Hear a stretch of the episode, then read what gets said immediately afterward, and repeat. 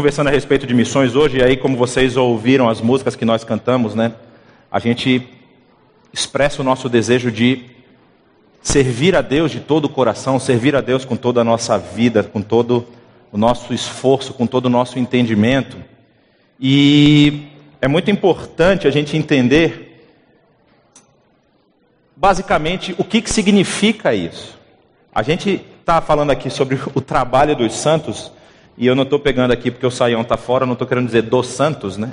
Que aliás entregou a rapadura no campeonato, mas ah, o trabalho que nós santos, nós que fomos resgatados, temos é, com relação a essa missão. Qual é o nosso papel, nosso papel como filhos de Deus, filhos regenerados de Deus, em todo o desenvolvimento, em todo o desenrolar dessa missão que nos é proposta. Né? Ela foi proposta pelo próprio Senhor Jesus, lá no livro de Atos, por exemplo, no capítulo 1 de Atos, ou então Mateus, capítulo 28, você também vai ver que nós tínhamos uma tarefa básica e simples de percorrer a terra inteira, fazendo testemunhas, fazendo discípulos de Jesus. E quando a gente vai falar a respeito de missão, a igreja que desempenha esse papel fundamental na, no desenrolar dessa missão, ela precisa ter os seus alicerces muito bem definidos, muito bem firmados. E eu queria trabalhar hoje um pouquinho sobre um texto que me chamou a atenção, e eu aqui, como diz a quem honra, honra, né? É, esse texto veio para mim por conta do avô da minha esposa, pastor Edival Tolentino Sodré, missionário da Junta de Missões durante muitos anos. Ele aproveitou seu aniversário de 90 anos para fazer a família toda refletir sobre o texto bíblico. E ele falou sobre o texto de 1 Coríntios, capítulo 15, no verso 32. Alguém lembra de cabeça que diz lá? É, ninguém vai lembrar, então eu vou falar. É, diz o seguinte: as más companhias ou as más conversações, que são duas traduções diferentes, corrompem os bons costumes. Então eu queria trabalhar um pouquinho sobre esse tema para a gente poder entender o que, que isso tem a ver com a missão da igreja. E, para começar, eu gostaria que o passador funcionasse. Funciona, olha lá. Paulo em Corinto. Nós estamos falando da primeira carta de Paulo aos Coríntios e o que, que Paulo foi fazer nessa cidade. Vocês estão vendo um mapa aqui na sua direita da segunda viagem missionária do apóstolo Paulo. Isso começa a ser é, é, descrita a partir do capítulo, é, após o capítulo 15, que tem o concílio de Jerusalém, do livro de Atos, e o apóstolo Paulo é mandado por aquele concílio, junto com o, o, o, os irmãos da igreja de Antioquia, para continuar fazendo o trabalho da sua primeira viagem. Se vocês lembram, eu vou fazer uma recapitulação bem rápida. Na primeira viagem, Paulo visita algumas dessas cidades aqui, vocês estão vendo é, a ilha de Chipre, ele visita Listra, Derbe e Cônio, depois ele retorna para a região de Antioquia, e aí chega o assunto lá a respeito da circuncisão desses novos convertidos. E aí Paulo leva esse assunto para os líderes da igreja em Jerusalém, e a igreja define que não é necessário que essas pessoas que estão se convertendo também se circuncidem. Passam algumas é, é, é, recomendações de que elas não se alimentem de carnes sacrificadas a ídolos e coisas e tal. E aí Paulo vai voltar pelas igrejas aonde ele tinha ido na primeira viagem para poder passar essa mensagem para essas igrejas. Só que aí tem o desentendimento entre Paulo e Barnabé. Barnabé quer levar João Marcos, que é seu parente. Paulo diz que João Marcos abandonou eles no meio da viagem. Há um entreverozinho, aí fala assim: então você vai para lá, eu vou para cá. Barnabé e João Marcos vão para a ilha de Chipre e Paulo sobe por essa linha aí, saindo de Antioquia. E ele visita Tarso, que é a sua cidade natal, passa por essas cidades, e quando diz que ele chegou ali na região de Antioquia da Pisídia, a outra Antioquia, o Espírito. Obrigado. O Espírito o impediu de ir tanto para a Ásia quanto para a região norte do que é hoje o território da Turquia, e ele acaba em Troade. Em Troade ele tem a visão do homem macedônio, aquela visão que pede que ele passe para o lado da Europa. E, no caso, para o lado da, da, da Macedônia ou da Grécia, da parte grega do Império Romano, ele sai passa por Filipos, Anfípolis, Tessalônica, Bereia, passa em Atenas, capítulo 17 do livro de Atos, tem aquele discurso dele no Areópago, cujo discurso está hoje numa placa lá escrito em grego, é, do lado onde é a pedra do Areópago, a, na, em Atenas, e de lá ele vai a Corinto. Em Corinto, ele vai na sua segunda viagem e foi provavelmente entre os anos 49 e 52, que é o período que o pessoal imagina da segunda viagem de Paulo. E ele passa lá um ano e meio naquela cidade, pregando, começa pregando na sinagoga. Os judeus o rejeitam, ele sai da sinagoga, vai pregar na casa ao lado da sinagoga e até o chefe da sinagoga se converte. Isso a partir do capítulo 18 do livro de Atos. E por que, que essa cidade é tão importante? Eu coloquei aqui, essa é uma foto do que é hoje o canal de Corinto. É, era um dos principais portos da Grécia Antiga e também do Império Romano amplamente usado no Império Romano, e ele tinha uma característica que eu vou mostrar agora aqui, ó. Vocês estão vendo a imagem aí, o que é verde é continente, o que é azul é mar. Tá dando para entender? Então, ali no meio, se você tiver um olho de lince, você vai perceber que tem uma linha, que é esse canal que vocês viram na foto. E qual é a, a importância disso? Na época de Paulo não havia esse canal. O que, que os navios faziam? Havia uma época do ano em que fazer o contorno da costa e passar por, por baixo do que é a Grécia era muito perigoso, porque os ventos empurravam os navios para as rochas e muitos navios se perdiam. Então, esse porto, que eram dois portos em Corinto, um ficava no Golfo de Corinto, o outro ficava no Mar Egeu, tinha a responsabilidade de descarregar as cargas dos navios, colocá-los em juntas de bois e pegar os navios e transportar por terra é isso mesmo que você está ouvindo. Eles botavam os navios em rodas, em carros específicos, e transportavam por cima da terra, passando por esse istmo, até o lado do Golfo de Corinto, enchiam de novo os navios e o navio continuava a sua viagem. Então, esse tipo de coisa, para levar é, é, mantimentos e outras coisas para Roma, que era a capital do império, fez a cidade se tornar muito próspera, porque era o único lugar que se fazia isso. Se o cara se aventurasse a dar a volta. Vocês lembram que em Atos, talvez não lembrem, mas deveriam ler depois, se não lembram, Paulo ele sofre um, um naufrágio porque viajou numa época que não podia. E ele avisa para o capitão do navio: olha, não é bom que a gente vá agora, porque o mar está agitado. E eles vão e naufragam, como era costumeiro se viajasse naquele período. Então, esse porto ele ganha uma notoriedade muito grande. E o que, que isso significa? Significa que uma região portuária, ela tem gente vindo de tudo quanto é lugar do império. Gente que vem do norte, que vem do sul, que vem do leste, que vem do oeste, gente que vai trabalhar ali, gente que está passando. E a igreja está sendo formada nesse ambiente. A igreja que o apóstolo Paulo funda durante um ano de atividade, um ano e meio de atividade, possui essa característica de pessoas vindas de várias origens, de várias direções, pessoas que tinham cultos é, é, pagãos específicos da sua região. Vocês lembram que o panteão romano e o panteão grego ele chegou ao volume de deuses que chegou, justamente porque para não entrar em conflito com os povos, Roma tinha a estratégia de deixar o povo ter o seu próprio tipo de culto. Então eles tinham um deus local que depois entrava no panteão romano, por exemplo. E isso só vai piorar quando o imperador se torna uma, uma personalidade que deve ser cultuada isso já é no final do primeiro século, no meio para o final, e aí começa a perseguição a esses outros tipos de culto. Inclusive, muitos judeus são perseguidos nesse período. Então vocês entendem que Corinto ela é uma cidade extremamente importante no período que Paulo está passando lá. É uma cidade rica, é uma cidade que tem bastante é, é, recurso financeiro, inclusive ela é uma das cidades que ajuda muito na terceira viagem de Paulo quando ele precisa levantar recursos para a igreja em Jerusalém, que está sendo perseguida. E é uma cidade poliglota, pessoas de todos os lugares falando idiomas diferentes, e essa igreja vai crescendo, vai se estabelecendo à medida do trabalho, que o trabalho vai se desenvolvendo. Então, Paulo, que fundou a igreja, sai de Corinto, vai para Éfeso e volta para Jerusalém. Depois, na sua terceira viagem, ele é, quando ele está passando pela região de Éfeso, ele passa mais uma vez em Corinto, mas quando ele está já na parte de Éfeso, ele escreve as cartas que nós temos hoje na Bíblia. Eu estou escrevendo aí, provavelmente mais de duas. Sabe-se pelo texto, que pelo menos uma carta, talvez não uma carta circular, uma carta geral, mas uma carta para um grupo específico da igreja, Paulo deve ter escrito, porque ele cita essa carta na primeira carta aos Coríntios. Ele fala, conforme já lhes escrevi anteriormente, e continua o seu assunto. Então deve ter tido uma carta que nós não temos ainda, não temos essa cópia, não foi encontrada, ou não sabemos se foi preservada. Mas há a possibilidade de terem sido quatro cartas, porque há alguns assuntos que ele se referencia na segunda carta que não estão na primeira, e ele menciona que também já falou com o pessoal de Corinto sobre aquele assunto.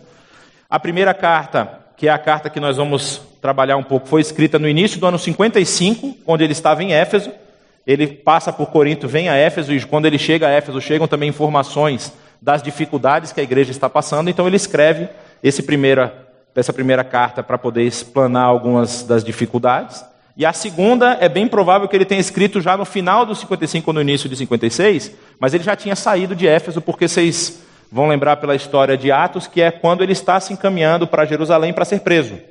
Então ele sai de Éfeso, desce, continua a, a, sua jornada. Quando chega em Jerusalém, ele entra lá na, na região do pátio do templo com um que não era judeu, nome Trófimo, e por conta disso ele é acusado de ter levado um pagão, um, um não judeu, para dentro da área que não era permitido, um gentil, e ele é preso por conta disso. Quando a gente vai analisar a carta de Paulo aos Coríntios, ela tem uma estrutura basicamente como essa que a gente está vendo aí. A primeira parte da carta ele vai apontar essas questões de divisão na igreja e as questões de desordem moral. Tem uma questão muito séria na igreja acontecendo, que há um problema de um filho que está morando ou casou com a mulher do seu pai, que não era sua mãe, né? A segunda mulher do seu pai. O filho começou a namorar a própria madrasta. E aí o apóstolo Paulo bate firme nisso, falando que isso é um absurdo, que a igreja não pode permitir esse tipo de coisa. Capítulo 7 ele vai falar sobre algumas instruções a respeito do casamento.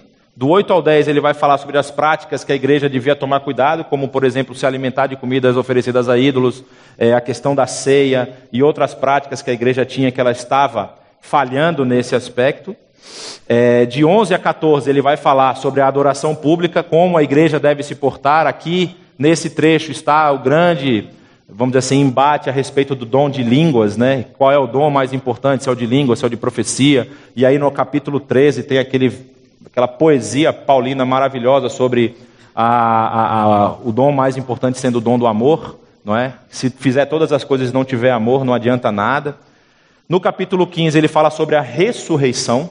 E no capítulo 16, ele fala sobre as considerações finais. Como a gente vai trabalhar o capítulo 15, no início desse capítulo, ele fala sobre a questão da ressurreição. Havia um questionamento é, é, de como é que era essa questão da ressurreição, porque dentro da filosofia grega, vocês, lá no capítulo 15 de Atos, desculpa, no capítulo 17 de Atos, quando Paulo está falando no Areópago, o seu discurso no Areópago interrompe quando ele vai falar sobre a ressurreição. Porque a, a, a palavra ressurreição em grego, ela era o mesmo nome de uma das divindades. E como ele é, chama Anastasia. E quando ele fala sobre isso, aí o pessoal que não era partidário daquele tipo de culto desiste de ouvi-lo. Ele fala: não, sobre isso aí a gente vai ouvir em uma outra oportunidade. E interrompe o seu discurso lá no Areópago. Mas quando ele está falando para a igreja, ele começa o capítulo, vocês vão ver que eu já vou começar do verso 12, mas do 1 ao 11 ele está simplesmente explicando para a igreja o que, que ele recebeu. Que Jesus foi morto no terceiro dia, conforme as Escrituras, e depois ele ressurgiu, conforme as Escrituras, e subiu e está à direita do Pai e tudo mais. Só que qual é o problema? O problema é que a igreja ela tinha gente de tanto lugar e tinha tantas opiniões diferentes que ela estava começando a colocar em xeque algumas das questões basilares da fé. Olha o que, que o texto vai nos dizer. Ora, se está sendo pregado que Cristo ressuscitou dentre os mortos, como alguns de vocês estão dizendo que não existe ressurreição dos mortos? Se não há ressurreição dos mortos, nem Cristo ressuscitou. E se Cristo não ressuscitou, é inútil a nossa pregação, como também é inútil a fé que vocês têm. Mais que isso, seremos considerados falsas testemunhas de Deus, pois contra ele testemunhamos que ressuscitou a Cristo dentre os mortos. Mas se de fato os mortos não ressuscitam, ele também não ressuscitou a Cristo. Qual é o problema que está se apresentando aqui? Quando Paulo começa a responder várias questões e chega nesse ponto, eu não sei se dá para vocês perceberem, mas ele aparentemente é uma escala de gravidade na, nos problemas. Você começa com problemas de ordem moral, depois você vai falar sobre a questão do relacionamento entre o casal e entre a família, depois você vai falar sobre as práticas das pessoas, que elas não deveriam fazer em público, depois ela vai falar sobre as práticas dentro da própria igreja, como a igreja deveria se portar, e aí, por final, chega nessa parte da ressurreição. Quando chega nesse assunto, nós estamos falando do assunto basilar, o assunto primordial da fé cristã. O apóstolo Paulo ele está levantando aqui a, a, a esse assunto para apontar para a igreja que a igreja ela está a ponto de se corromper completamente. Olha o que, que ele diz, ó. Se Cristo não, não ressuscitou, a fé que vocês têm é inútil, como a nossa pregação também é inútil. Ou seja, todo o trabalho que a gente está fazendo não vale de nada. Tudo que a gente fez, pregou e tudo não vale, porque a gente está pregando uma mentira. E o pior de tudo, para ele que era judeu, que tinha origem judaica, ser falsa testemunha de uma pessoa, você já era motivo de ser apedrejado. Vocês lembram que das, do decálogo, das dez leis que Moisés passou, uma delas é não dirá falso testemunho. É proibido fazer, dar falso testemunho. Só que aqui você está sendo falsa testemunha do próprio Deus. Se esse item não estivesse muito claro para a igreja, a igreja estava se condenando à morte, porque era o próprio Deus que estaria agindo contra ela. E aí ele continua dizendo o seguinte: Pois, se os mortos não ressuscitam, nem Cristo ressuscitou. E se Cristo não ressuscitou, é inútil a fé que vocês têm e vocês ainda estão em seus pecados. Ou seja, vocês não vão conseguir se limpar nunca. Vocês não vão conseguir se livrar do pecado de vocês, porque se é pela morte e ressurreição de Cristo que nós recebemos o dom da graça de Deus de termos os nossos pecados perdoados, se vocês entendem que Cristo não ressuscitou, vocês ainda estão nos seus pecados, vocês ainda não, não têm salvação diante de Deus. E nesse caso também os que dormiram em Cristo, aqueles que já morreram, eles estão perdidos. E aqui é é onde se pensa que surgiu esse tipo de discussão. Porque o que, que aconteceu? No início da igreja cristã, ali por volta da primeira década, da segunda década, havia essa ideia da volta imediata de Jesus Cristo. Jesus Cristo tinha subido aos céus e falou: Vou voltar. E muitos da igreja falaram: Então eu vou ver a volta de Jesus. E aí começa o pessoal a morrer. Por quê? Fica velho, fica doente, morre, e aí eles começam a surgir essas dúvidas. Então, pessoal vai ressuscitar para ver Jesus? Como é que vai funcionar isso? E aí surgem dentro desse é, é, é arcabouço filosófico que era a, a, a comunidade grega, essas ideias que são ideias presentes em outras é, é, doutrinas. Se vocês lembram, uma questão que Platão trabalha muito é a questão da liberação da alma da prisão, que é o corpo. O corpo, para Platão, é uma prisão. Então, quando a pessoa morre, ele está liberto do seu corpo e a sua alma está livre. Quando você fala que a pessoa vai ressuscitar, é um absurdo, você está prendendo a alma de novo. Então, para muitos desses platônicos, dos pensadores platônicos, isso era um absurdo.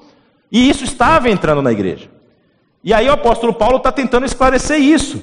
Se é somente para esta vida que temos esperança em Cristo, somos de todos os homens os mais dignos de compaixão, porque nós estamos trabalhando, nós estamos fazendo um monte de coisa, mas não vai valer de nada no futuro não vai valer de nada, porque vocês estão perdendo o principal, o basilar da fé. Porque vocês estão questionando a morte e a ressurreição de Jesus. E aí ele continua: Mas, de fato, Cristo ressuscitou dentre os mortos, sendo ele as primícias dentre daqueles que dormiram. Visto que a morte veio por meio de um só homem, também a ressurreição dos mortos veio por meio de um só homem. Pois da mesma forma como Adão, em Adão todos morrem, em Cristo todos serão vivificados, e essa é a mensagem principal da igreja. A mensagem da igreja, ela é composta de duas, vamos dizer assim, dois lados. Ela é composta de um lado de aviso e de um lado de esperança. Se eu deixasse esse texto aqui, que em Cristo todos serão vivificados, alguém podia chegar amanhã e falar: Ó, oh, Jonatas está virando universalista, está dizendo que todo mundo vai ser vivificado. Mas essa é a realidade do Evangelho.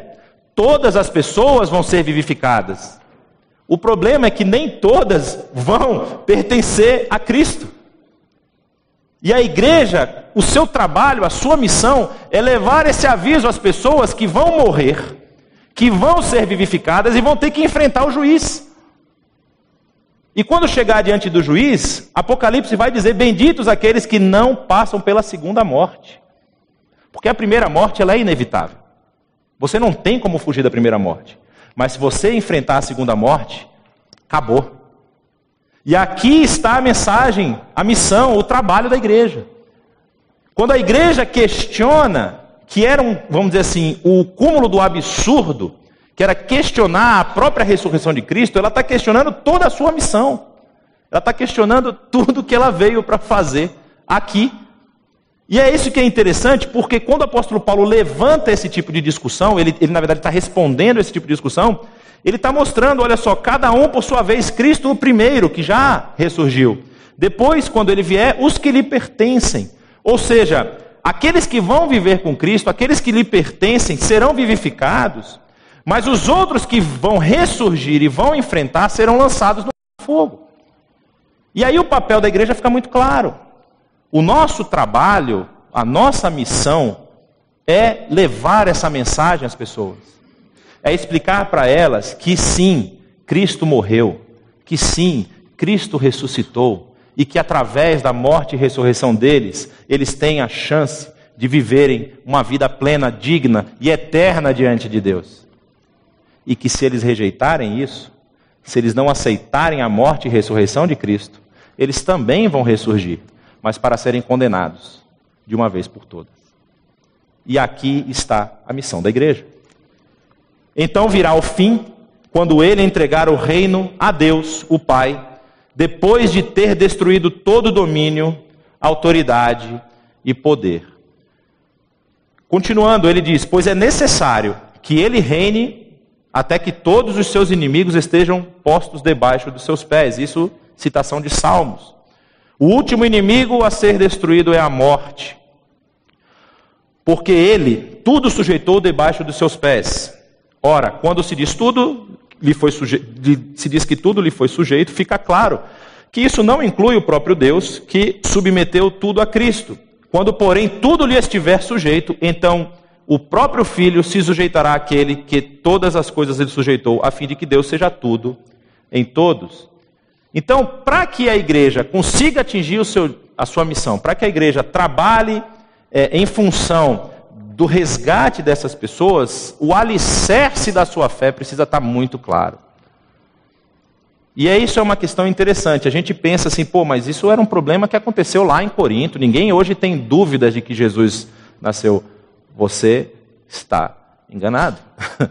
de que Jesus ressurgiu, desculpa. Tem muita gente que coloca isso em xeque. Existem linhas teológicas específicas para estudar um Jesus que eles chamam de Jesus histórico que é o Jesus que está além do texto, que o texto é uma construção. O problema é que o texto, ele só é aceito mediante a fé. Racionalmente você consegue pensar várias coisas e aceitar várias coisas. Ressurreição é por fé. A prova disso é que fisicamente ninguém nunca achou o corpo de Jesus.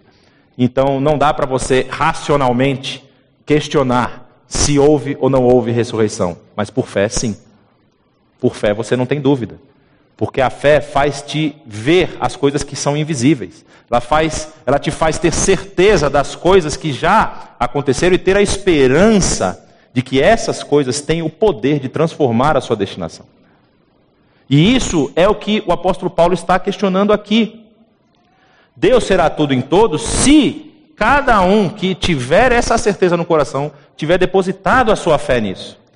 E aí, ele vai questionar os coríntios, ele fala assim: se não há ressurreição, o que farão aqueles que se batizam pelos mortos? E esse é um texto que é um pouco complicado, assim, há muita especulação a respeito disso, mas assim, mais de 70% dos teólogos que leram e que estudaram isso, eles falam que havia uma tradição na região de Corinto de um culto que era feito em função dos mortos, para que a alma do morto fosse liberta mais rápido do corpo, e eles batizavam os corpos das pessoas que haviam morrido. E aí você tinha duas práticas: uma era batizar isso, ou alguém batizar-se em nome de. O apóstolo Paulo aqui não está recomendando isso, tipo, ah, então já que meu pai morreu sem ser batizado, eu vou lá e vou me batizar em nome dele. Não é isso que ele está defendendo. Ele está apontando essa prática para mostrar o absurdo da rejeição. Ele fala assim: se vocês estão se batizando pelos seus mortos, como é que vocês não acreditam em ressurreição? Por que, que vocês estão fazendo isso? Se absolutamente os mortos não ressuscitam, por que se batizam por eles? Também por nós, por que? Também nós, por que estamos nos expondo a perigos o tempo todo? E aqui o apóstolo Paulo, que está escrevendo a sua carta na terceira viagem, já tinha sido apedrejado, já tinha sido preso, já tinha sofrido é, calúnia, difamação, já tinha sido perseguido, expulso de cidade, ele já tinha passado por tudo, e ele questiona por que, que nós fazemos isso? Todos os dias enfrento a morte, irmãos. Digo pelo orgulho que tenho de vocês em Cristo Jesus, nosso Senhor. Ou seja, o trabalho que eu estou desenvolvendo vale a pena. Mesmo que esse trabalho me traga problemas pessoais, me traga problemas na minha vida hoje, ainda assim vale a pena porque vocês estão alicerçados na fé. Mas, se for por meras razões humanas que lutei contra feras em Éfeso, que ganhei com isso? Se os mortos não ressuscitam, comamos e bebamos, porque amanhã morreremos. Isaías, citação do profeta Isaías. E aí vem a frase que eu falei no início: não se deixem enganar. As más companhias corrompem os bons costumes. E esse é o cerne do que eu quero deixar aqui hoje. Nós precisamos ter consciência de qual é a nossa missão, mas nós precisamos ter cuidado com quem nós estamos andando, o que nós estamos ouvindo e o impacto do que nós estamos ouvindo, qual o impacto do que nós estamos ouvindo está causando na nossa fé. Porque ventos de doutrina sempre tiveram e sempre terão. Você sempre vai ter coisas que vão questionar a fé, que vão questionar a Bíblia. Mas você não pode deixar que isso abale o cerne da sua fé. Isso não pode transformar a base, o pilar inicial e essencial da sua fé que é a morte e a ressurreição de Cristo Jesus. O que eles estavam fazendo aqui é interessante, era uma carta de, vamos dizer assim, de condenação à própria morte.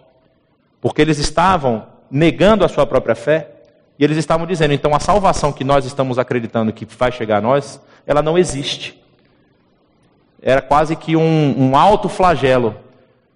Nós não precisamos chegar a esse ponto, mas se nós não tivermos cuidado, se nós não tivermos interesse em estarmos alicerçados na palavra, se nós não tivermos é, é, disposição de gastar, de gastar não, desculpa, gastar não é a palavra, de investir tempo no estudo e no conhecimento da palavra de Deus, tenha certeza que coisas muito piores podem acontecer. Você não pode simplesmente não só negar a ressurreição de Cristo, mas colocar um monte de coisa, um monte de coisa acessória a sua fé.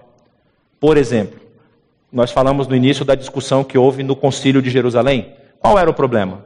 O problema é que a igreja de Jerusalém achava que Cristo era suficiente para a salvação, mas era necessário que eles praticassem outras coisas. E muitas vezes, se a igreja estiver longe desse alicerce, se ela estiver longe da palavra de Deus e não tiver isso muito claro na sua cabeça, ela pode também cometer erros por exemplo, de achar que pessoas novas na fé precisam executar uma série de coisas, senão elas não são crentes verdadeiros. Precisa cantar tal música, precisa se vestir assim, precisa frequentar tal lugar. Não é para isso que nós estamos aqui. Nós estamos aqui, primeiro, eu não sei se vocês já sabem disso, eu vou falar de qualquer jeito. Vocês não salvam ninguém. Eu aqui não salvo ninguém. A salvação vem de Deus e unicamente de Deus. Então nossa tarefa é dar a mensagem. Nossa tarefa é dar o aviso.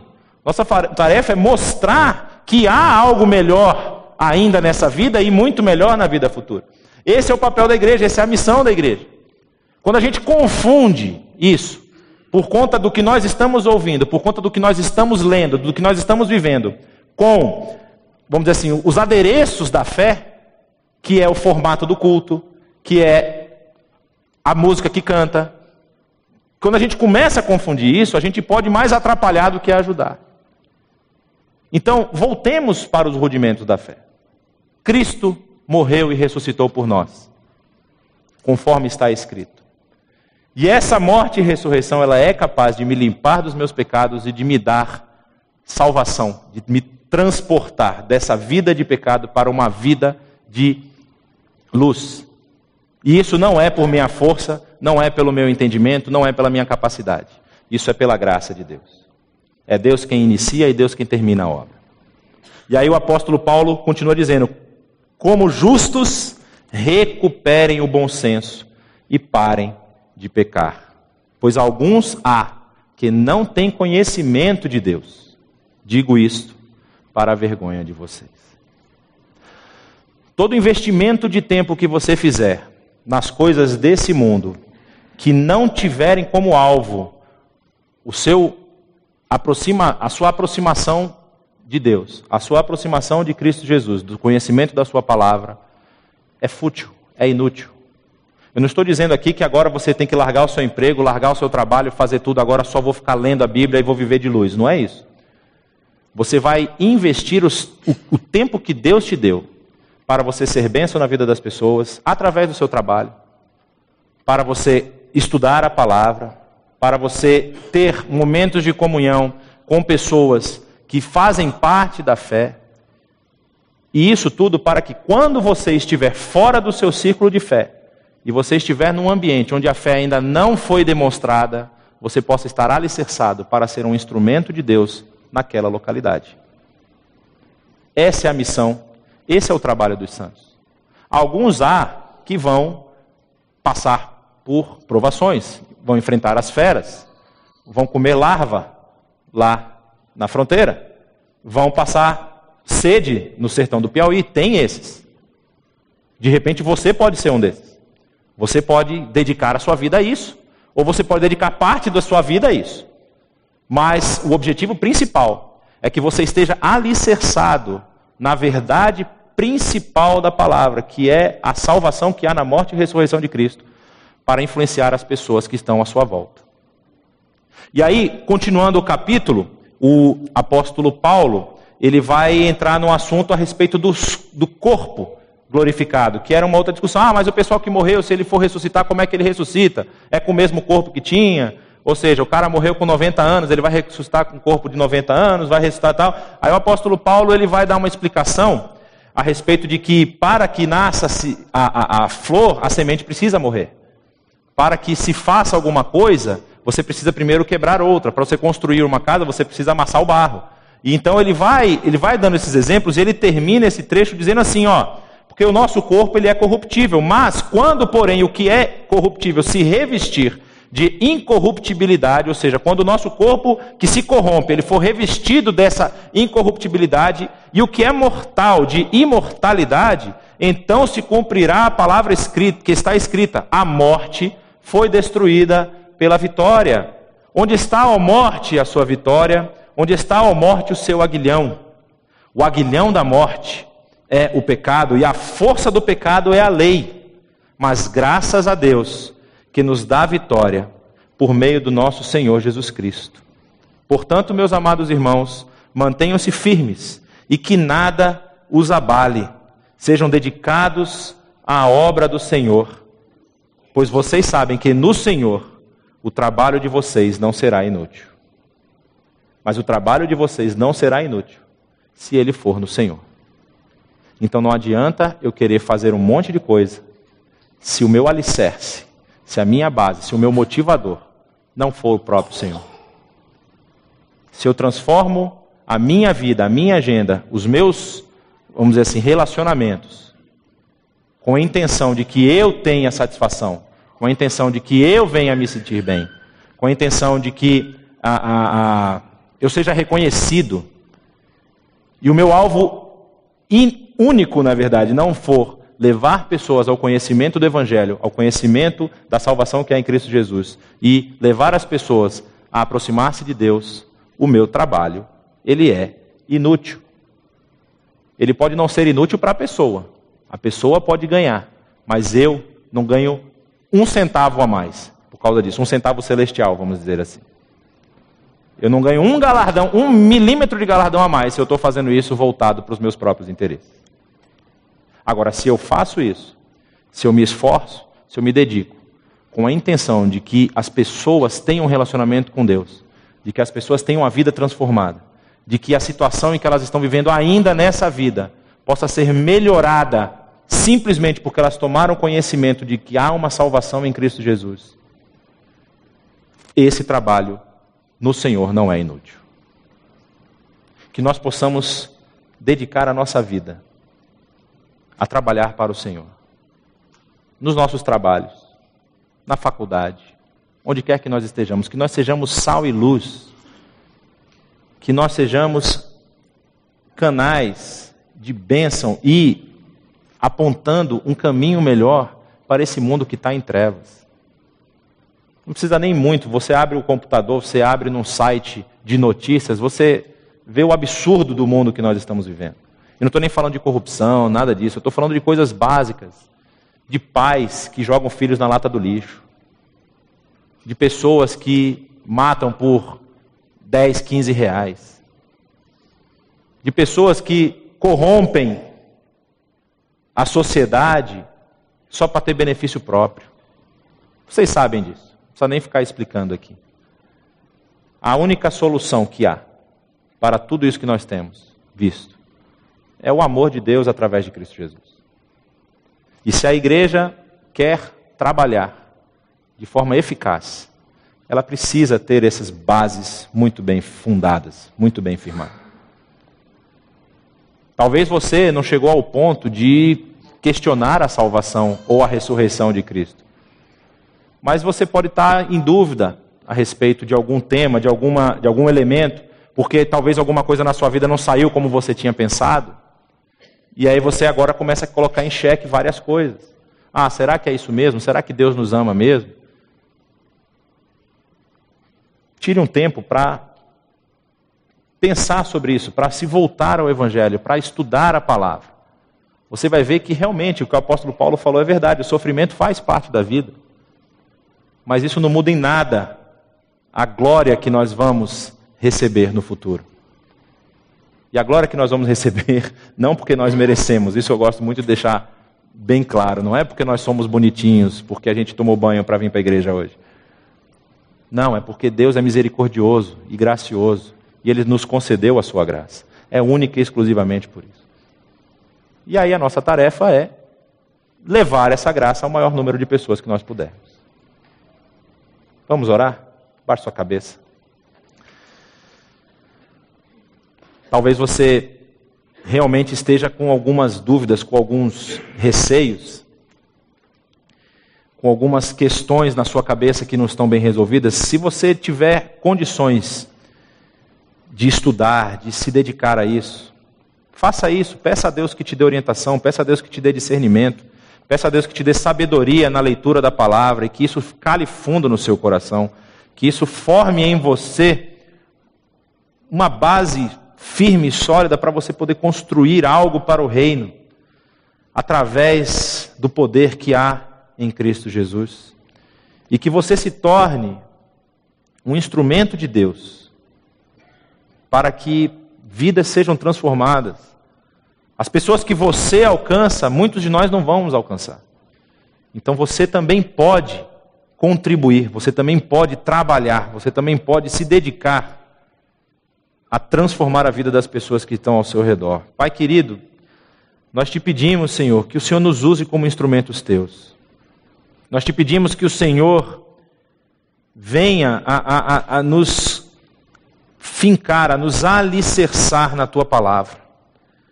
Que o Senhor venha transformar o nosso entendimento, para que o nosso entendimento não chegue a duvidar da menor coisa a respeito do teu evangelho, da tua boa notícia, quem, quanto mais uma coisa tão grande quanto a ressurreição.